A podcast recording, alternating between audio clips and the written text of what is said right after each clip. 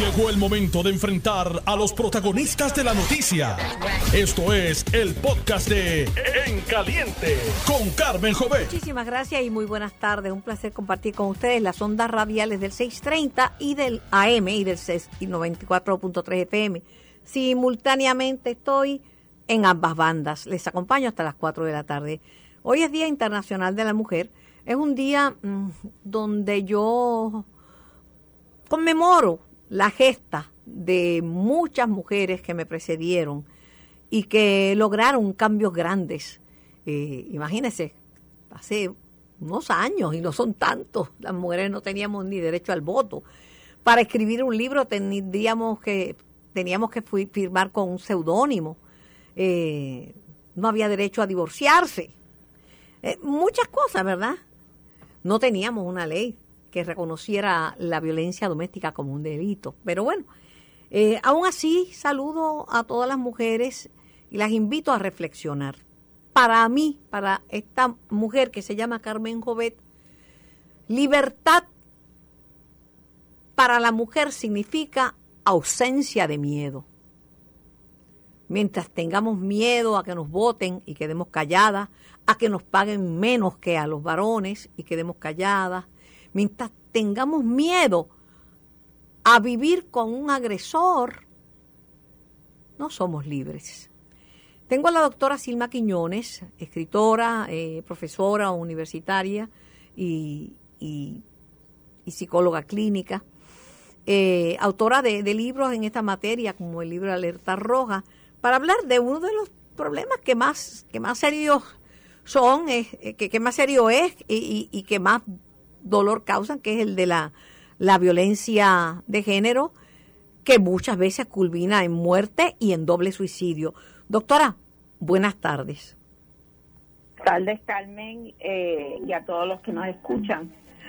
No sé si está de acuerdo conmigo, con lo que dije, pero por más adelanto que se reclamen, ¿verdad? Mientras tengamos miedo, no somos libres. Y, y es un punto interesante el que traes, Carmen, porque eh, los miedos se basan en, pues, no tan solo la experiencia personal, pero la experiencia, experiencia colectiva, ¿verdad? Eh, cuando nosotros hablamos de derechos a igual empleo, igual paga, eh, la lucha por eso es porque sabemos de mujeres que por miedo a no tener empleo aceptan este empleo aunque me paguen menos que al otro compañero, que la única diferencia es que es varón, eh, pero si no me quedo sin empleo. De igual manera, en las relaciones de pareja donde hay maltrato, pues el miedo es si en la salida me van a matar. Si yo salgo de esta relación, no voy a tener los recursos para poder eh, pues sustentar las necesidades, suplir las necesidades de mis hijos. Verá, el miedo es mucho de lo que es el elemento principal en que las injusticias se sigan perpetuando y que no haya un cambio mayor. Eh, y el miedo, en cierta medida, eh, eh, puede tener dos, dos reacciones, ¿verdad? La parte agresiva, donde tú eh, atacas a quien te está provocando esa sensación de inseguridad y de vulnerabilidad total.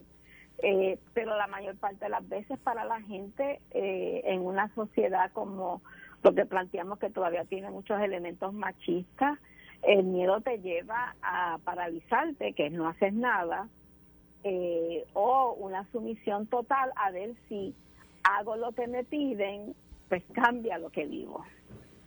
De acuerdo con usted, hoy es noticia de primera plana en un diario del país que van a fortalecer con datos la lucha contra la violencia de género. El Instituto de Estadísticas que dirige el doctor Dizier, que es epidemiólogo y estadístico, eh, trabaja en un nuevo sistema para compilar las cifras, dar contexto y detallar la ocurrencia de feminicidios y transfeminicidios en Puerto Rico. Yo creo que eso es importante, doctora, bien importante. Pero pienso que más importante aún es reconocer temprano las causas de la violencia y quién puede ser un posible agresor. Alguien me va a decir, nadie tiene un letrero en la frente.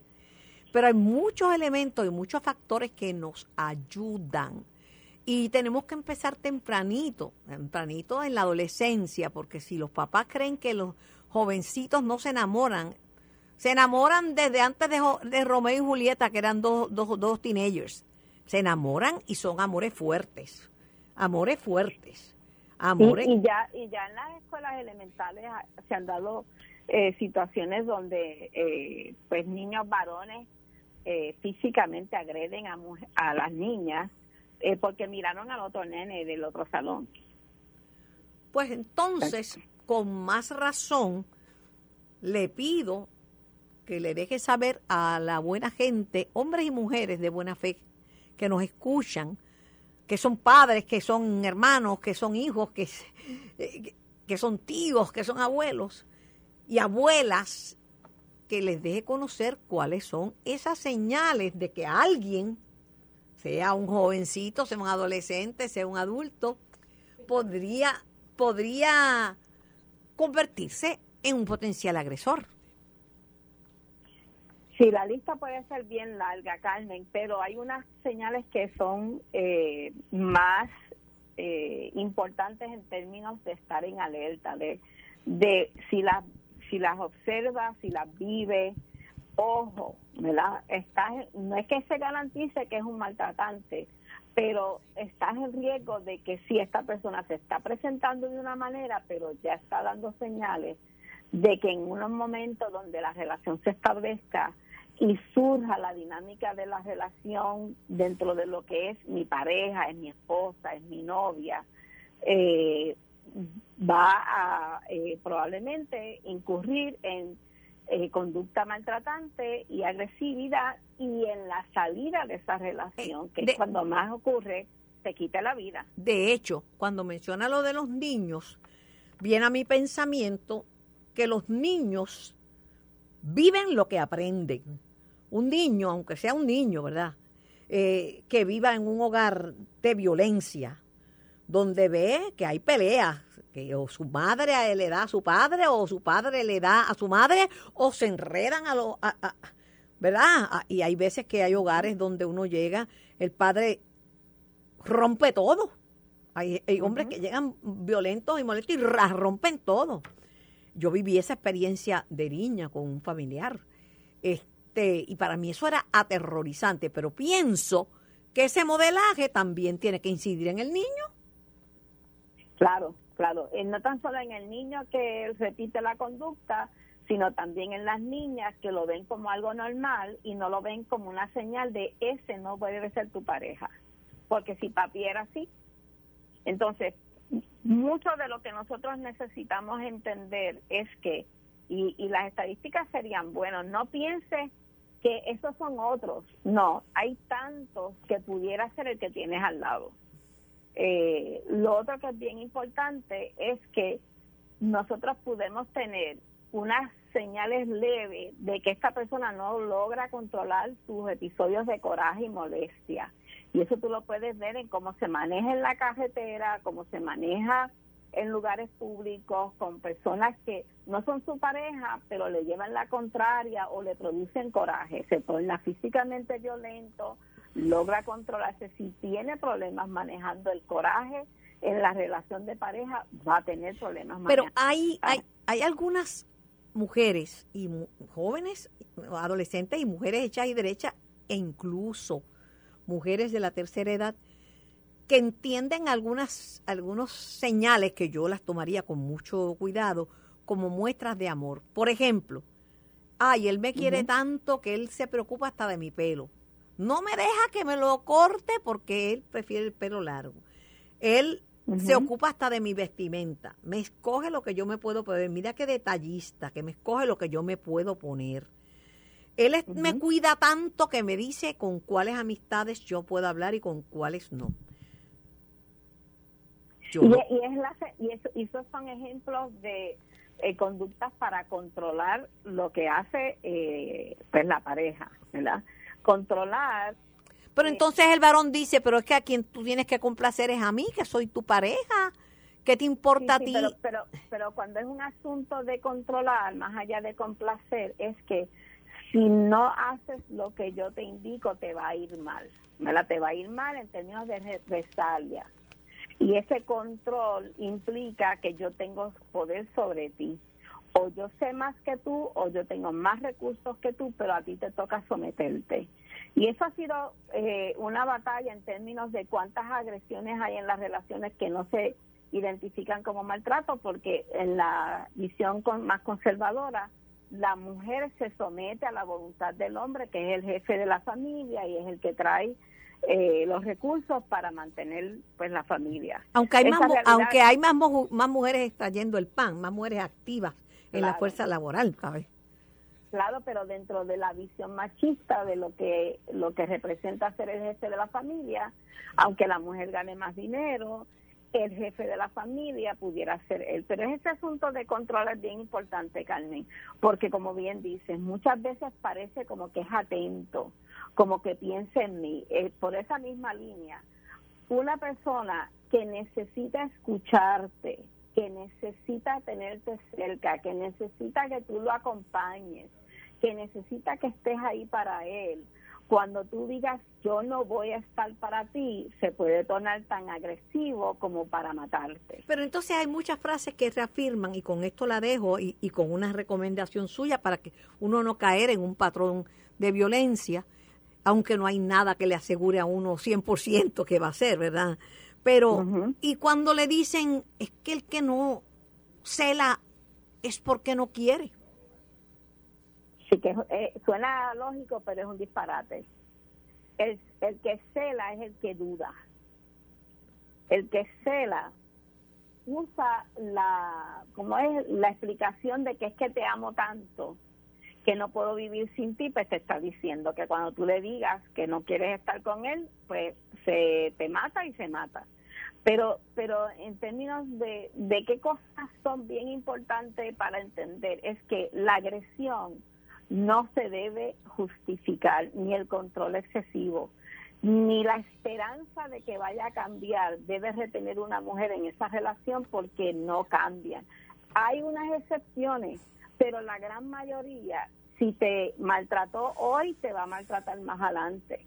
Si te agredió hoy, te va a agredir más adelante. Si ya en el noviazgo hay incidentes donde es agresivo verbal, y físicamente no va a cambiar cuando estés bajo techo ni cuando te cases. Esa conducta no desaparece por amor. Esa conducta desaparece cuando desaparece, cuando hay mucho tratamiento y la gran mayoría de los hombres abandonan ese tratamiento cuando sus parejas le dicen, como estás en tratamiento, puedes regresar a casa. El perdón no debe existir para la conducta agresiva en la relación de pareja. Si te ves en una situación donde estás explicando y tratando de entender y perdonar lo que te hace tu pareja, ya sea verbal o físicamente, estás en una relación de maltrato y no va a cambiar. Necesitas eh, protegerte y salir de la relación. hablando eh, con mi hermana, ¿verdad?, sobre este tema, me dice, los temas de las mujeres son muchos, ¿verdad? En algunos hemos adelantado, en otros hemos retrocedido como el derecho de la mujer sobre su propio cuerpo, ¿verdad? Ahora mismo hay controversia sobre el tema de si debe haber una licencia de menstruación. Depende, porque hay mujeres que ese proceso de menstruación, que es un proceso natural, las lleva al hospital, porque es un tema que tiene que ver con, con, las hormonas y en algunas le producen migrañas, dismenorrea, que es un dolor horrendo que, la, que, que no las dejan ni respirar en esos casos son, sí, no es que, no es que todo el mundo eh, necesita una licencia menstrual, pero hay que entender un poquito, ¿verdad? La, la, la mujer. La mujer es, es, compleja y la fisiología de la mujer también es compleja. Eh, a mí me ha tocado dar a luz y un viernes ir a trabajar un lunes. Porque me dicen que el parto es lo más natural. Pues, el parto es lo más natural, pero uno queda machucado y si está lactando queda, queda este, dependiente, ese bebé dependiente totalmente de uno, queda agotado, este, ¿verdad? Pero los que trabajamos por nuestra cuenta sabemos que esa es, eh, así es que es, ¿verdad? No tiene uno todo ese montón de, derechos, Este, una cosa es reconocer que, que la biología, ¿verdad? De las mujeres traen unos retos particulares y otro es establecer unas reglas que sean universales, a diferencia de unos acomodos razonables. Hay unas consideraciones en el lugar de trabajo de que cuando alguien traiga una evidencia médica de que esas menstruaciones que son típicas en muchas mujeres que les permiten trabajar a pesar, en otras no. Pero yo creo que en, cierta medida, Carmen, eh, lo que nosotros estamos mirando es que cada vez más, y ese es un adelanto, eh, estamos haciendo las distinciones de que no lo vivimos igual los hombres y las mujeres. Y hay unos derechos que sí deben ser igual. Y hay unas consideraciones en términos del lugar de trabajo. Eh, en el lugar del trabajo, pues ha habido mucho adelanto, falta mucho por lograr en términos de esa equidad pero también es reconocer que en las escuelas todavía eh, se promueve que algunas profesiones son para los hombres y otras para las mujeres. Eh, y ese tipo de discrimen, que es lo que se espera que cambie con una perspectiva de género eh, revisada, es lo que hay que trabajar a largo plazo. Los retos de la relación de pareja, igual que los retos en el lugar de trabajo, eh, respetan la diversidad, ¿verdad? O, tiene que ver mucho con la diversidad. Eh, pero mucho que para mí es esencial es que todos tenemos derecho a ser feliz y tener una vida eh, definitivamente y no tener que estar viviendo con un temor eh, continuo de que por cualquier cosa me van a despedir, si yo lo me van a despedir, si falto porque estoy reglando, estoy en menstruación, me van a despedir. Y si salgo de la relación, que para mí ya no hace sentido porque me siento muy mal, eh, me van a matar. Eh, no debe ser que para tú ser feliz y saludable, tu vida y tu bienestar esté en riesgo. Gracias, doctora. Mi hermana Edna le manda saludos. Ella me dijo, la persona ideal para hoy es, es Ilma Quiñones. Conversa con ella porque esto es un asunto de vida o muerte. Gracias, doctora, por su tiempo y sus, sabios consejos. Y les recuerdo que tiene libros especializados en esto como Alerta Roja y cómo seleccionar la pareja. Gracias, doctora. Muchas gracias. Muchas gracias, Carmen. Tengo al presidente de la el presidente de la Asociación de Alcaldes, aspirante a presidir el Partido Popular Democrático, Luis Javier Hernández. Saludos, Javier, un placer conversar contigo. Qué bueno que estés de vuelta y felicidades, feliz día de la mujer. El día en que las mujeres no tengan miedo, ese día seremos libres. Mientras haya eh, mujeres con miedo a que las voten si hablan, con miedo a que, a que le dé su pareja si, si lo desobedece, con miedo a, con miedo a expresarse este, no habrá libertad, no habrá libertad y somos mayoría en el planeta, así que yo espero que llegue ese día en que no tengamos que vivir con miedo. Bien, yo, yo creo, hoy precisamente junto con mi esposa y la primera dama de la ciudad, eh, dedicábamos el día a unas trabajadoras del programa de reciclaje de la ciudad y yo resaltaba en que para mí, en, mi administración no existe eh, ningún tipo de diferencia o sea, de hecho, todo lo contrario, la mayoría de, las de, las de las personas que ocupan posiciones bien importantes en, mi administración eh, son mujeres. Y es que debemos aspirar a que vivamos en un país donde no existan ese tipo de si yo viviera si yo viviera en tu municipio la posición que yo quisiera es la tuya. Pues, ah no no porque trabajar en posiciones en el municipio está chévere. Yo quiero ser la alcaldesa. Ah, claro. Te retaría, te retaría. Muy bien, muy bien, pero vas a perder contra mí, te lo, te lo aseguro. Bueno, bueno, ahora mismo posiblemente, pero si me mudo y estoy un año, te doy una pela que, como la que se le pidió a Las primeras que... La primera que sale a votar por mí es la primera dama y las nenas, si tienen edad ya, votan por mí las dos. Yo, yo, temería que eso ocurra, pero ojalá, ojalá que... Ah, en broma y en serio, ¿cómo, van, ¿cómo va el trabajo de cara a, llegar a, prevalecer y ser el nuevo presidente del PPD? Pues muy bien, muy positivo. Yo llevo, eh, el 8 de febrero hice un anuncio importante en mi vida, un paso trascendental. Ciertamente estamos viviendo tiempos muy difíciles a nivel de país y obviamente los partidos políticos pues tienen que evolucionar y parte de esa nueva eh, de ese nuevo liderato que está germinando en el Partido Popular pues pues yo me siento orgulloso de ser parte de. Y quiero quiero traer ese cambio de visión con ideas diferentes. No podemos eh, seguir haciendo las cosas igual y esperar resultados diferentes. Uno de los, uno de los temores que, que tienen la gente que está trabajando es que dice el que eh, eh, ojalá que el que salga presidente no, llegue a votar a, votar a medio mundo, a sacar al comisionado electoral, a sacar al alterno, a sacar a este y al otro, porque son de confianza, ¿verdad? Bueno, pero eso eh, eso no es el elemento más importante en esta campaña. Esta campaña no es quién se quede y quién se va. En esta campaña que yo propongo, el cambio que del que yo hablo es un cambio de mentalidad a nivel nacional es que tenemos que ponerle el pecho a los problemas que realmente está pasando en puertorriqueño, en las áreas que a nuestro entender, ¿verdad? Los alcaldes eh, somos los, los servidores públicos más cercanos a la gente, o sea, nosotros sabemos dónde están las verdaderas causas y problemas y nosotros entendemos que educación, salud, seguridad son los tres renglones más importantes que el puertorriqueño quiere que ejecutemos y, resolvamos. Pero también lo que yo también lo que yo te digo es importante porque hay que mantener unidad en el partido y el partido con las controversias, fíjate, es increíble, pero las controversias chiquitas, las más pequeñas, causan una desunión tremenda. Bueno, pues, eh, pues el segundo elemento que yo propongo, ¿verdad?, es la unidad. Y tú me conoces a mí, yo soy una persona que presido, lidero eh, a la mayoría de los alcaldes del país eh, para en momentos críticos y he logrado y, pues, trabajar en equipo tenido, cuando tengo diferencias con mis compañeros y compañeras, pues las resuelvo de manera diplomática, de manera eh, respetuosa. Eh, yo creo que, que tenemos que, estar unidos como partido si realmente queremos eh, demostrar que podemos ser un instrumento de cambio. Te, entiendo. Y de una nueva ruta, pero... Te entiendo. tú, tú te has trabajado bien con los alcaldes. Te pregunto, ¿tú has podido conversar con el alcalde de Ponce, con Luis Irizarry Pavón? Sí, en muchas ocasiones muchas ocasiones.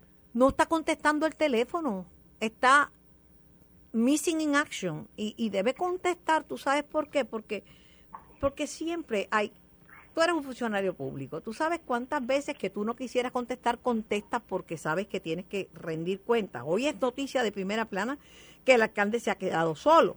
La, la, el titular dice Ponce Ponce y lo demás es renuncias que tras la dimisión de, de una treintena de empleados de confianza, el alcalde se ha quedado solo. De hecho, el primero en renunciar fue el asesor legal, el licenciado Rolando Emanueli. No sé quién más ha renunciado, porque resaltan en la, la renuncia del, de su asesor legal, que obviamente es un contrato de servicios profesionales. Sí, pero ese, ese lo mencioné yo. El, el periódico Primera Hora pone 30 renuncias de empleados de confianza, que dicen que aquello es tierra yo de nadie. Yo, yo te tengo que decir que en, momentos de dificultad, no importa la circunstancia, uno siempre debe dar la cara y aclarar las cosas. Yo creo que el alcalde ya había hecho unas expresiones, yo hablé con él también con relación a las expresiones. El plan, fui, fui categórico en decir que no comparto eh, las expresiones que bajo ninguna circunstancia, o sea, tú me conoces, yo soy yo soy una persona de inclusión, no de exclusión, yo odio el discrimen, no importa de dónde venga, y no importa quién lo diga, o sea, eh, y, y no estoy, no me solidarizo con las expresiones de la de la primera dama bajo ninguna circunstancia, o sea, yo pienso que este país eh, tiene que moverse de cara al futuro a ser un país de mayor inclusión, de mayor respeto. Yo creo que si existe respeto, lo, demás eh, está de más decirlo, ¿verdad? Que, respetan a todos por igual.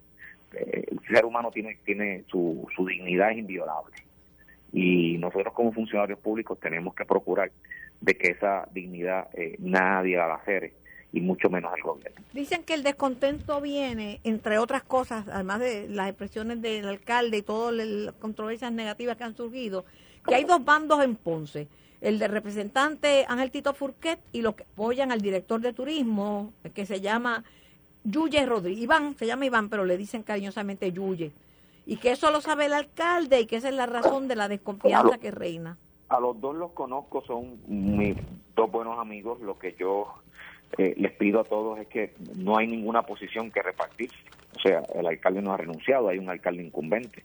Y yo creo que, que en estos momentos, ¿verdad? Lo que debe imperar es la unidad bajo todas las circunstancias. De hecho, de eso es parte de lo que yo estoy proponiendo una vez yo sea presidente. Entonces, tenemos que evitar que circunstancias eh, que estén ocurriendo individualmente afecten al Partido Popular, que va por encima de cualquier persona. Hoy hoy estoy yo, mañana no puedo, no, no estaré, nadie sabe.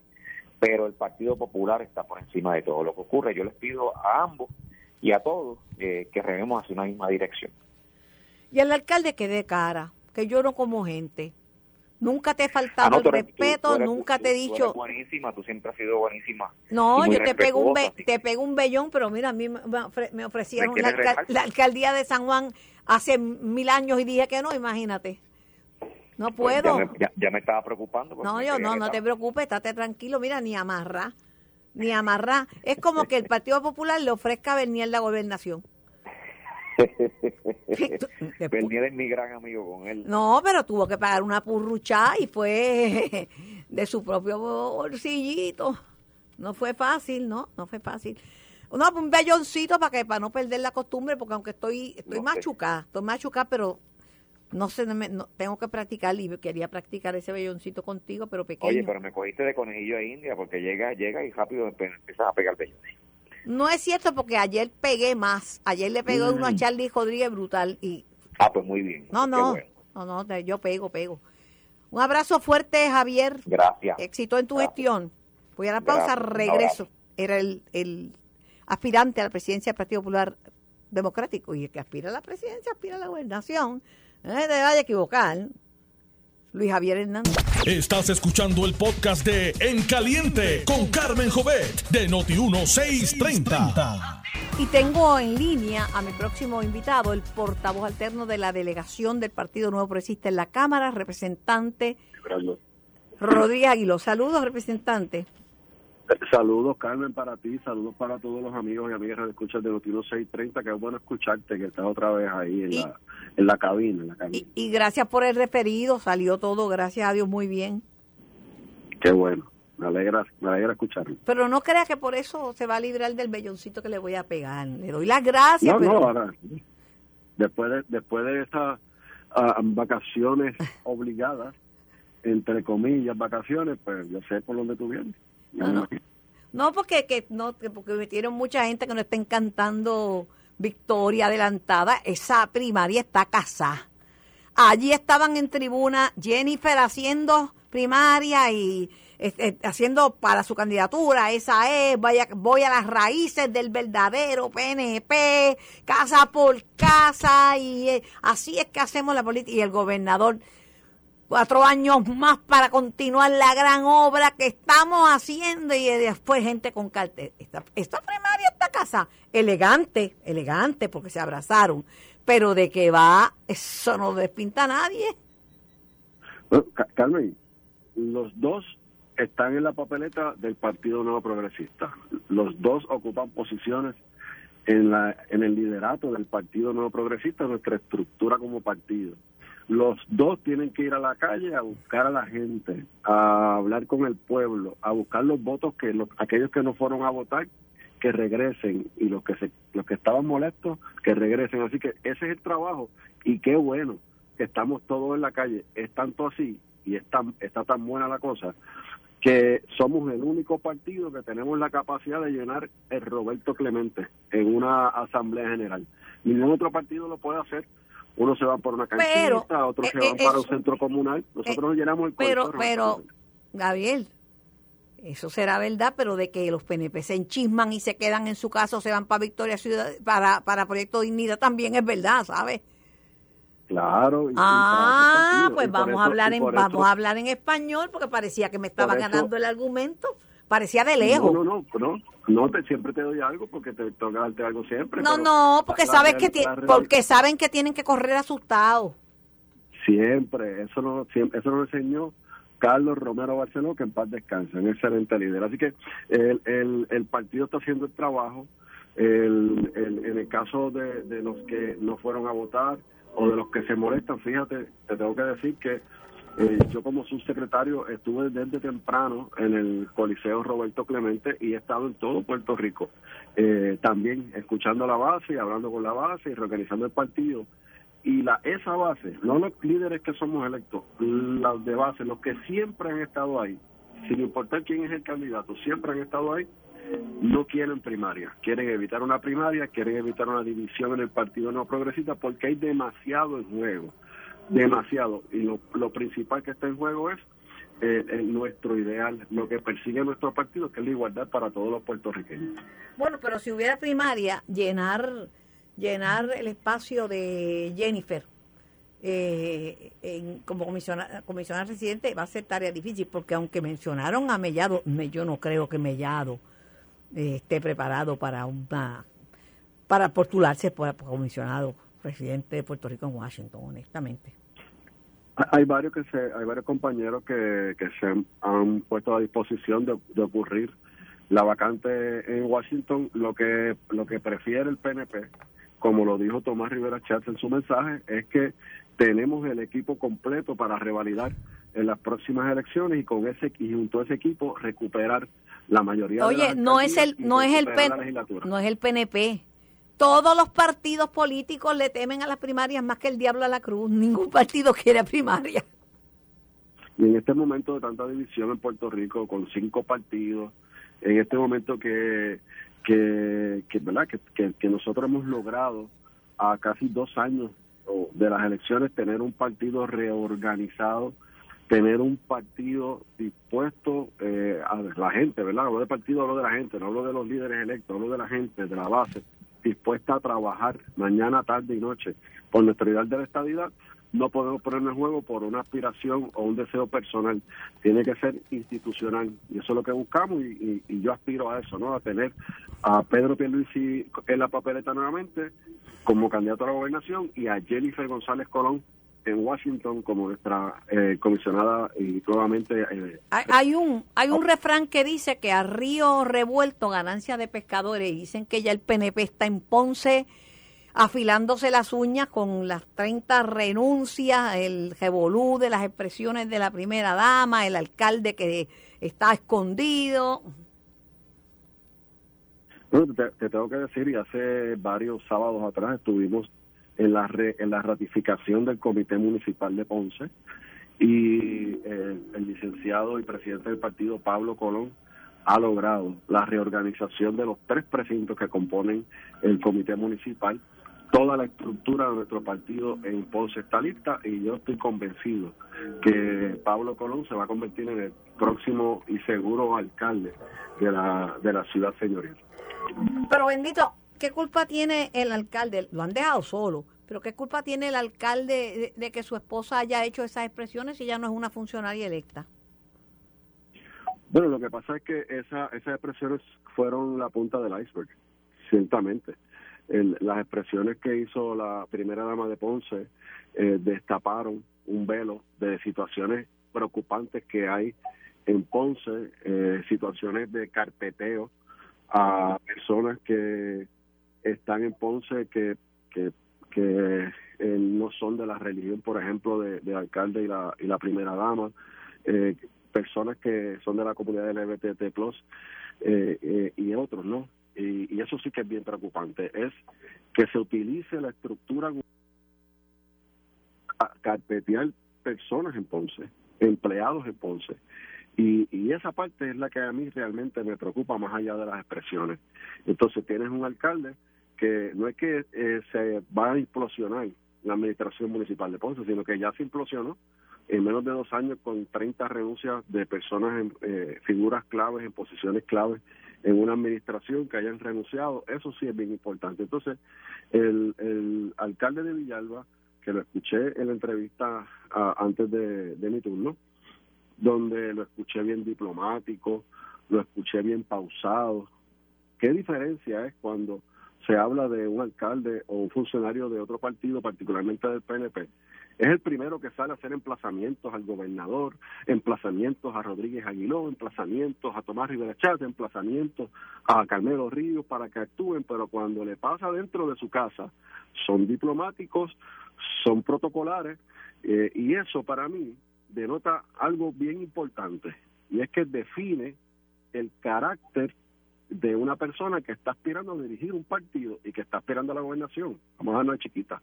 Así que ese que estaba hablando antes que yo, aquí en, el programa, el alcalde de Villalba, eh, se le puede medir su carácter, donde cuando es de los míos le paso la mano, cuando es de otro partido le caigo arriba y eso deja mucho que desear de una persona que me, escucha Rodríguez cuando yo le pregunté que sí porque verdad pues ahí hay muchos funcionarios. Está, nombraron a, Vega Ramos está el comisionado electoral el comisionado electoral alterno que es Colbert y otros funcionarios más. Yo le pregunté si si él ser presidente si toda esa gente que estaba alrededor de Almau se se quedaba, él me, me brincó para otro tema, me brincó que él va a bregar, el, proyecto de él para bregar con la salud, con esto, con, con todo lo malo que ha hecho el PNP. Lo que pasa es que cuando tú presides un partido, con las circunstancias que tiene y las guerras que tiene su partido, primero, antes de tú hablar de salud y de economía y de educación y de propuestas como candidato a la gobernación, tú tienes que resolver el problema de tu partido. Y si uno de los problemas que tiene su partido es como, por ejemplo, la situación con el alcalde de Ponce, que hoy estamos hablando de la renuncia de 30 funcionarios de su administración, hoy estamos hablando de las expresiones homofóbicas y el carpeteo que hay en Ponce, que se hace de la vista larga, pero también en Ponce se está hablando de un alcalde que obliga a sus empleados a pagarle un préstamo personal que utilizó para su campaña y hay una investigación en justicia para eso. Entonces, ese que pretende dirigir los destinos de Puerto Rico, o por el momento los del Partido Popular, se hace de la vista larga cuando tiene un caso de corrupción dentro de su casa. Pues yo creo que eso es importante que la gente lo vea. Cuando tú tienes, por ejemplo, el alcalde de Mayagüez, el suspendido alcalde de Mayagüez, que uno de los que se declaró culpable en el caso de Mayagüez a nivel federal, bajo juramento, dice que al hermano del alcalde de Mayagüez le daba dos mil dólares mensuales para el Partido Popular Democrático. ¿Alguna reacción no tan solo de Javier, sino de los otros dos candidatos, la alcaldesa de Morovis y el compañero representante Jesús Manuel Ortiz, alguna expresión sobre eso para combatir la corrupción dentro de su partido? Pues no, porque están jugando a buscar los votos y, y lo triste del caso es que se hacen de la vista larga en uno de los temas fundamentales en la política en Puerto Rico y uno de los temas que la gente aborrece y odia en Puerto Rico, que es la corrupción gubernamental. Si esos son los candidatos que presenta el Partido Popular, pero es un problema de ellos, tienen que resolverlo. Pero volviendo a Ponce, donde tú tienes a un alcalde en tantas situaciones y tantos cuestionamientos, y tener candidatos como el alcalde de Villalba haciéndose de la vista larga, pues el pueblo de Puerto Rico le pasará factura si no hacen nada y si no actúan, por lo menos si no se expresan al respecto. El alcalde de Villalba dice yo que no está de acuerdo con las expresiones de la primera dama. Claro, la primera dama lo primero que salieron diciendo es que no es una funcionaria eh, electa, ¿verdad? Que son sus expresiones y el propio esposo se distanció de las mismas, pero en honor a la verdad, Luis Javier dijo, no, yo soy de inclusivo, yo no estoy de acuerdo con esas expresiones y mucho menos con terapias de conversión y el alcalde Villalba hizo alguna expresión sobre la carta de renuncia del licenciado Emanuel que renunció a darle servicio a la darle servicios a la, a la al municipio sí, eh, por la situación. Sí, hizo una expresión porque yo le pregunté porque yo digo estoy enferma pero pero la mente la tengo clara, ¿sabes? Yo le pregunté y me dijo, "Ah, eso son un contrato de servicios profesionales." Se hacen de la vista larga, Carmen, y la realidad y, y, y hablemos, ¿verdad?, con las cosas como son si fuese un alcalde del PNP el que hubiese estuviese vinculado a todos estos estas controversias, vuelvo y repito, el asunto de corrupción, el asunto del discrimen y el carpeteo que hay en el municipio de Ponce contra los propios empleados utilizando el municipio, eh, eh, se expresaría igual.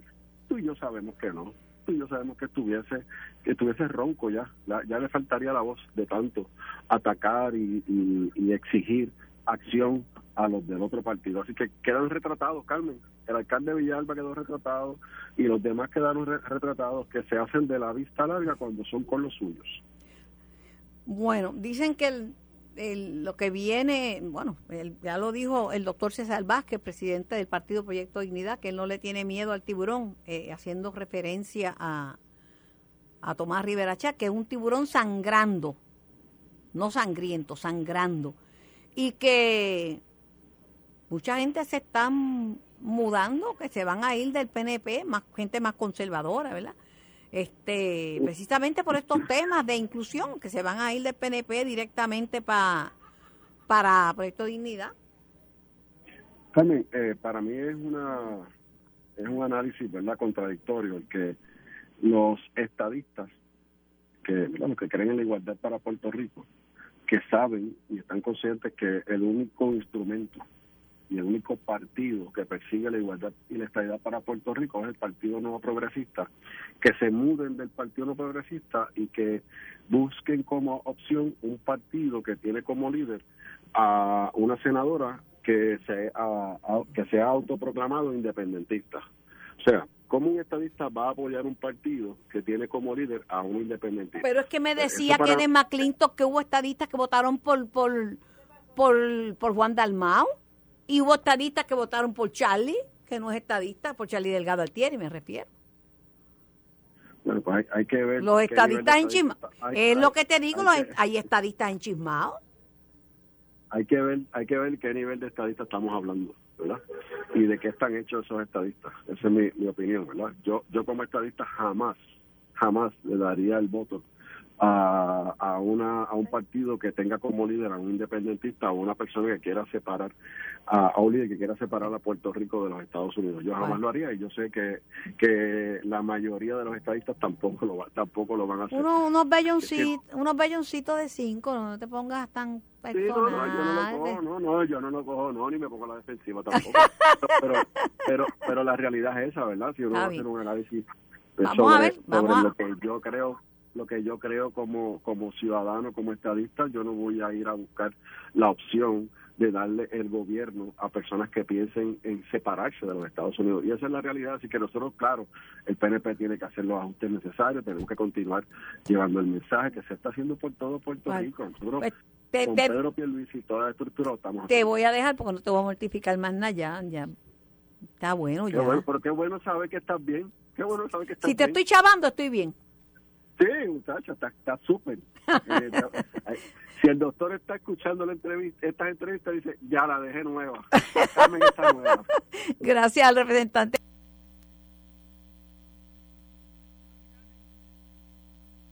Tengo a la doctora Ángeles Rodríguez, infectóloga, infectóloga, médico internista y ex epidemióloga del Estado. Doctora, buenas tardes. Un placer hablar con usted. Buenas tardes. Igual como siempre. Saludos a usted y a su radio audiencia. Doctora, varias cosas. Apareció un listado de las primeras causas de muerte en los Estados Unidos. Número uno, las enfermedades del corazón. Número dos, el cáncer. Número tres, el COVID. Pero hay otro problema adicional, que es que están muriendo personas a consecuencia del COVID y no aparece que es por COVID. La ya no murió porque tenía una afección respiratoria. Y ahora tengo entendido, usted me corrige, si es cierto que hay unas nuevas guías sobre las muertes y unos nuevos criterios que deben seguir eh, cuando se certifica una defunción que incluya factores asociados al llamado COVID prolongado.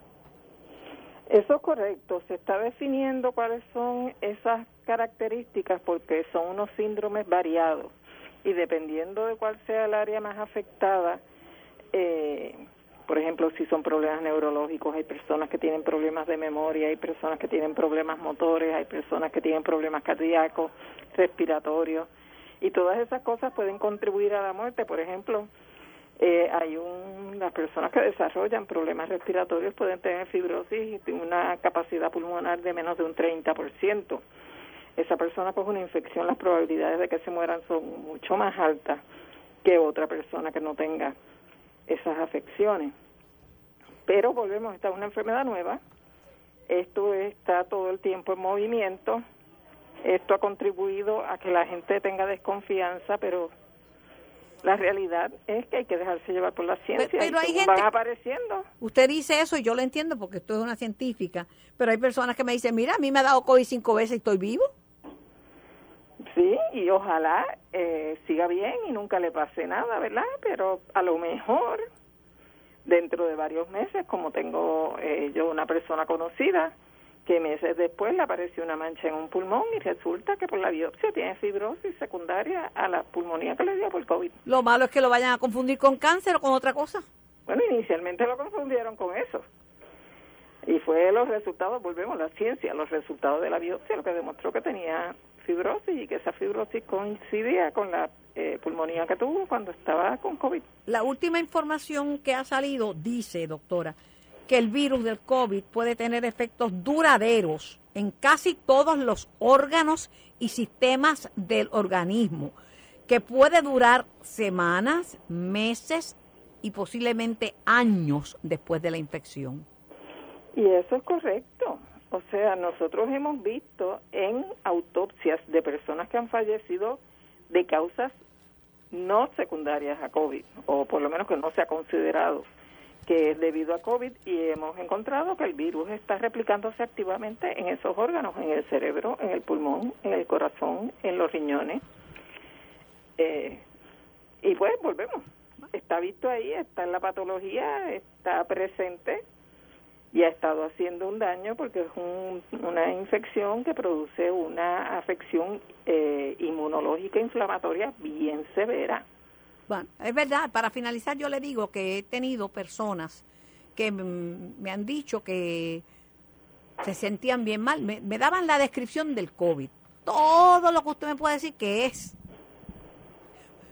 con o no con COVID lo tenían, pero las pruebas todas le daban negativas, pruebas de laboratorio, negativo, negativo, negativo. Cuando tuvieron que caer en el hospital porque ya no podían ni con su vida, pues ya no le pudieron dar los tratamientos eh, antivirales. ¿Antivirales? No. No, y sin embargo ni las pruebas reconocían ese COVID. Mire cómo, es, cómo se escapa. Pues es que a medida que el virus ha ido eh, mutando, las características por las cuales la prueba de laboratorio los los recoge, que son las características de la proteína de la espiga, han ido cambiando a nivel de que hay a veces 50 este, mutaciones genéticas distintas al virus original, que es con el que se hace la prueba. Pues cuando se hace la prueba, la prueba no reconoce. Eh, y uno hay pruebas de estas que ya no ya están obsoletas ya no funcionan porque no reconocen a Omicron lo mismo que yo le cambiando le puedo decir y con esto termino doctora que yo no sé en cuánto está la positividad porque ya no se están haciendo tampoco pruebas, ni caseras, porque ya están costando, ¿verdad? Ni caseras y poca gente va al, a hacerse a los laboratorios y si va y le dan negativo, pues lo dan por bueno y no la repiten. O sea, yo no sé, yo no sé si usted sabe en cuánto está la positividad de Puerto Rico, la positividad La positividad de Puerto Rico oficialmente está en un 15%, eh, pero pues a saber a saber. A saber, y lo que le digo, el tema de la bivalente, muy pocas personas se la han puesto, ¿sabe? muy lamentablemente hay una, eh, una fatiga eh, con relación a la situación que pues la gente no se quiere vacunar, la gente más vulnerable, porque los datos nos van a dar un cuadro que yo le predigo desde ahora que van a demostrar cuán severo ha sido este último año con relación al COVID y las personas por encima de los 70 años. Los números son claros y eso, sin contar con los excesos de muerte que no son supuestamente por COVID, pero que probablemente van a reflejar un aumento que coincida con las diferentes este, con los diferentes picos de transmisión comunitaria. Yo le voy a decir, y con, dándole las gracias, y me despido de usted, doctora Rodríguez, que el que tenga oídos para oír, es oiga, y el que tenga ojos para ver, que vea. Yo no puedo convencer a nadie de la gravedad de esta enfermedad que no ha desaparecido. Así que pues, hago lo, lo que lo que puedo. Yo me sigo poniendo mi mascarilla, yo no me meto en revoluciones, yo me sigo cuidando, porque aunque lo que quede sea un 5% de positividad, si me coge a mí me mata. Así que yo me voy a, cuidar. Y a mí que acabo de salir de un hospital, imagínese. Olvídese de eso, doctora. Un abrazo fuerte. Igual para usted, muchas gracias. Esto fue el podcast de En Caliente con Carmen Jovet de Noti1630. Dale play a tu podcast favorito a través de Apple Podcasts, Spotify, Google Podcasts, Stitcher y notiuno.com.